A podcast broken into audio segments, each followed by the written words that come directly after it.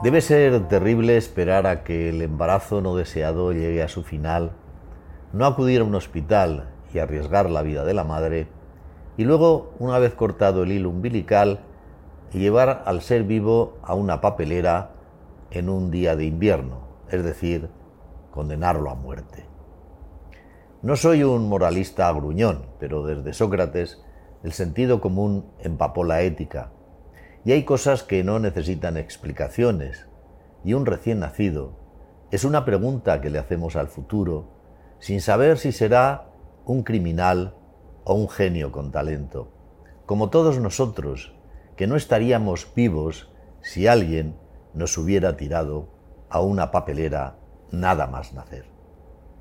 Se puede renunciar al hijo en el hospital firmando un simple papel, o si se parió en un domicilio, llamando por teléfono al 112, llamada gratuita, y se harán cargo y guardarán el secreto.